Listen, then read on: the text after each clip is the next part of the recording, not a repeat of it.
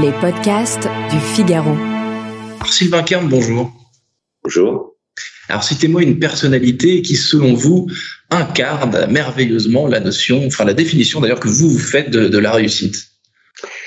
Écoutez, j'aime beaucoup cette question parce qu'on me l'a souvent posée, euh, mais comme pour moi la réussite est un sport collectif, il me sera vraiment impossible de citer une personne parmi les plus de 5000 que j'ai reçus en 30 ans. Thank you. Bonjour à tous et bienvenue au Talk Décideur du Figaro en visio avec aujourd'hui sur mon écran et par conséquent aussi sur le vôtre euh, Sylvain Kern, cofondateur de la Cité de la Réussite, un événement euh, qui tous les deux ans a lieu à la Sorbonne. Donc vous, pourriez vous trouver en ce moment, mais bon, on va, va pas mentir aux internautes, hein, on, ne leur cache pas que c'est un, fond d'écran euh, prétexte de, Microsoft. Donc la Cité de la Réussite organise des rencontres, des débats, des table ronde avec des personnalités de renom, vous l'avez dit, qui incarnent euh, la réussite. Euh, vous avez créé cet événement il y a 33 ans. Est-ce que ce mot réussite, en 33 ans, il a évolué, il a changé? On ne lui accole pas les mêmes choses? Oui, totalement. En fait, on a créé ça il y a 33 ans parce que nous étions étudiants à la Sorbonne et que nous voulions essayer de créer une rupture. Parler de réussite à la Sorbonne était un oxymore. Euh, on a reçu dès le départ euh, une personnalité qui, elle, incarnait merveilleusement la réussite, qui était Giovanni Agnelli, à l'époque le patron de Fiat. Et au fil des années, ce mot a pris une, une valeur tout à fait différente pour être aujourd'hui non plus l'incarnation d'un succès, mais plutôt l'incarnation de projets qui aboutissent.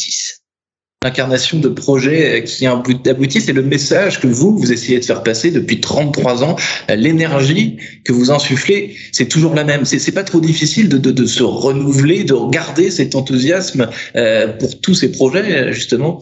C'est une merveilleuse question que me posent beaucoup de mes amis et je garde, puisqu'on est à 100 jours aujourd'hui de la prochaine édition, je garde à chaque fois la même passion, à chaque fois la même envie pour une, pour une histoire simple, à mon avis, une idée très très simple.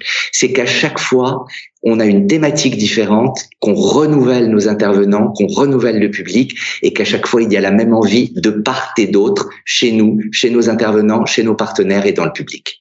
Est-ce que vous avez des habitués, euh, Sylvain Kern Donc les personnalités qui viennent témoigner, qui viennent débattre changent évidemment, mais euh, les personnes qui viennent assister à ces conférences, euh, qui, qui, vous, qui vous aident à le, le préparer, ce sont toujours les C'est une équipe. Vous avez, vous voyez des fidèles de la Cité de la Réussite?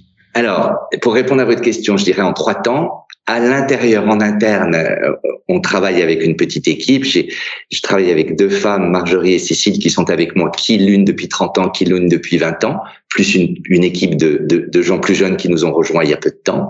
Euh, parmi nos intervenants, j'ai envie de vous en citer un qui n'a pas loupé une cité en 33 ans, qui est Joël de René, et puis dans le public, vous avez, je dirais, à chaque fois ce qu'on appelle les cités addicts, des hommes et des femmes qui déjà nous écrivent pour s'inscrire, qui ne veulent sous aucun prétexte louper une édition.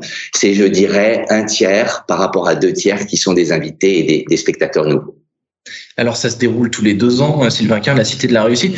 Pour préparer un tel événement, ça prend combien de temps? Est-ce que ça prend deux ans? Est-ce que ça prend moins? Comment est-ce qu'on organise justement les coulisses d'un événement pareil? Comme ce sont deux garçons qui nous parlons, j'ai toujours tendance à dire, et, en image, à dire que c'est comme faire un enfant, c'est neuf mois. Euh, neuf mois pour organiser un tel événement, mais en fait c'est plus. C'est à peine vous quittez euh, une édition que très rapidement vous allez réfléchir à la prochaine thématique, que très rapidement vous allez de nouveau aller voir vos partenaires. Donc pour répondre le plus précisément à votre question, je pense qu'il y a 18 mois de travail.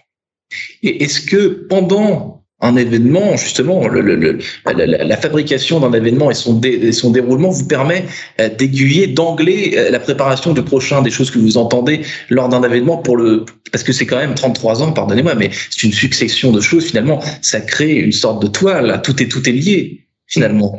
Complètement. Vous avez, mais c'est très étrange parce que vous comprenez très très bien ce qu'est notre métier.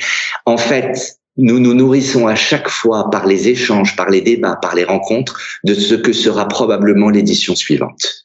Et, et, depuis une quinzaine d'années, c'est ainsi, et, et, et, ça crée une espèce de fil invisible autour de ces rencontres.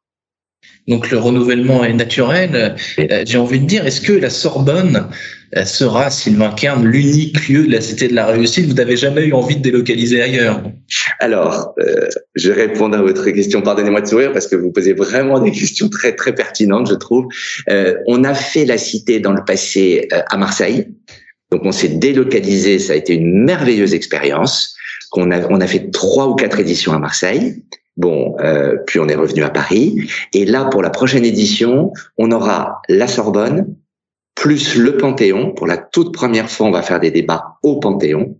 Et un troisième lieu qui s'appelle la Maison de l'Océan, où on va accueillir des débats autour de la problématique de l'urgence climatique. Donc, pour cette édition, nous aurons trois lieux trois lieux et euh, j'allais vous dire je continue sur la Sorbonne parce que c'est euh, c'est le lieu qu'on voit derrière vous et que c'est le lieu emblématique de la cité de la réussite. Est-ce que pour vous la Sorbonne c'est le symbole ou l'un des symboles les plus puissants de la réussite à la française qu'elle soit euh, scolaire qu'elle qu'elle soit euh, qu'elle soit professionnelle? Qu'est-ce que ce, ce mot qu'est-ce que cet endroit? Vous avez fait vos études euh, vous inspire parce que c'est assez rare pardonnez-moi Sylvain Kern mais euh, les personnes qui bâtissent une carrière à partir de leur, euh, à part évidemment les professeurs, c'est différent, mais vous avez réussi à trouver quelque chose, d'une alchimie avec cet endroit qui a été euh, votre école et qui est devenu aussi votre lieu de travail. C'est très juste. Euh, je vais répondre là aussi le plus précisément possible. Je pense que la Sorbonne au départ n'incarne pas pour nous la réussite au sens de réussite comme on l'entend à l'époque. Elle incarne bien plus que cela. La Sorbonne est une marque mondiale quand on démarre, beaucoup plus connue à l'étranger qu'en France. Moi, j'avais beaucoup d'amis qui faisaient des études bien plus brillantes que les miennes dans des grandes écoles euh, parisiennes ou françaises. Mais quand on s'adressait à un intervenant étranger, leurs écoles n'étaient pas connues. La Sorbonne est une marque magique. Donc, première raison. La deuxième raison, vous avez des lieux, vous voyez derrière moi, ce, on est, c'est une, c'est une photo du grand amphithéâtre. Vous avez des lieux qui sont absolument magnifiques et magiques pour ce moment d'échange et de partage. Donc je dirais que la réussite, c'était de convaincre à l'époque une femme qui dirigeait cette maison, qui était le recteur de la Sorbonne, de nous laisser pendant 48 heures toute l'université. Et elle nous avait d'ailleurs dit, depuis 68, c'est la première fois que les étudiants l'occuperont, mais cette fois-ci, ils ont eu l'élégance de venir me le demander. Donc voilà. Après, là où vous avez encore raison, c'est que à la sortie de nos études, on a monté pendant nos études cette première édition et on en a fait notre métier. Oui. Est-ce que vous diriez, parce que là ce que vous faites, c'est que euh, là vous évoquiez le Panthéon euh, tout à l'heure, euh, est-ce que aussi votre ambition, c'est pas de justement pas de muséifier de, de, de, des, édifices qui, qui en sont déjà quelque part, mais, mais c'est justement de, de se servir du passé pour qu'il s'y déroule des tas de choses qui sont terriblement actuelles, quoi, d'année en année. Est-ce qu'il a pas, est-ce que, est-ce que des événements comme comme cela, est-ce qu'un, est-ce qu'un musée n'est pas le meilleur endroit où les où les organiser finalement? Mais je suis complètement d'accord avec ça et c'est totalement l'esprit dans lequel nous faisons, nous le faisons. Vous ne verrez jamais notre événement se dérouler au Palais des Congrès, même avec tout le respect que j'ai pour le Palais des Congrès, qui est un merveilleux édifice. Mais nous cherchons toujours euh, des lieux, et la Sorbonne en est un magnifique, qui incarne une histoire, qui incarne un passé. Et avec cette histoire et ce passé, nous essayons très modestement, grâce à tous nos intervenants et, et, et le questionnement, de parler au public de l'avenir. Donc la cité de la réussite chez WeWork ou chez un acteur de l'immobilier, c'est, c'est pas pour demain. Non, non, non. Et, et, encore une fois, en tout cas pas nous, d'autres sans doute, mais nous, vous l'avez compris, le lieu est une des clés. Quand on me dit, mais pourquoi ça dure depuis plus de 30 ans? On a chacun nos, nos petites recettes d'un éventuel succès. L'une des des recettes, l'une des clés, ce sont ces lieux qui, qui incarnent quelque chose et qui sont des lieux où les gens ont besoin et envie d'être. Dernière question, Sylvain Kern, le meilleur conseil qu'on vous ait donné quand vous étiez étudiant ou enfant, je ne sais pas, quelqu'un un jour vous a donné un conseil euh, auquel vous pensez encore euh, aujourd'hui? Oui, c'est. Je crois que je crois que c'était un conseil de mon papa qui m'a dit quoi qu'il arrive, fais ce que tu aimes. Et honnêtement, ça fait plus de 33 ans que j'ai écouté son conseil. Sylvain Kern, cofondateur de la Cité euh, de la Réussite cette année encore, la ville dans trois lieux, donc à la Sorbonne, au Panthéon et pardonnez-moi, j'ai oublié le, troisième. Et à la Maison de l'Océan, à la Maison, qui, est, qui est beaucoup moins connue que les deux premiers, c'est normal, Quentin. C'est la première fois qu'on y est.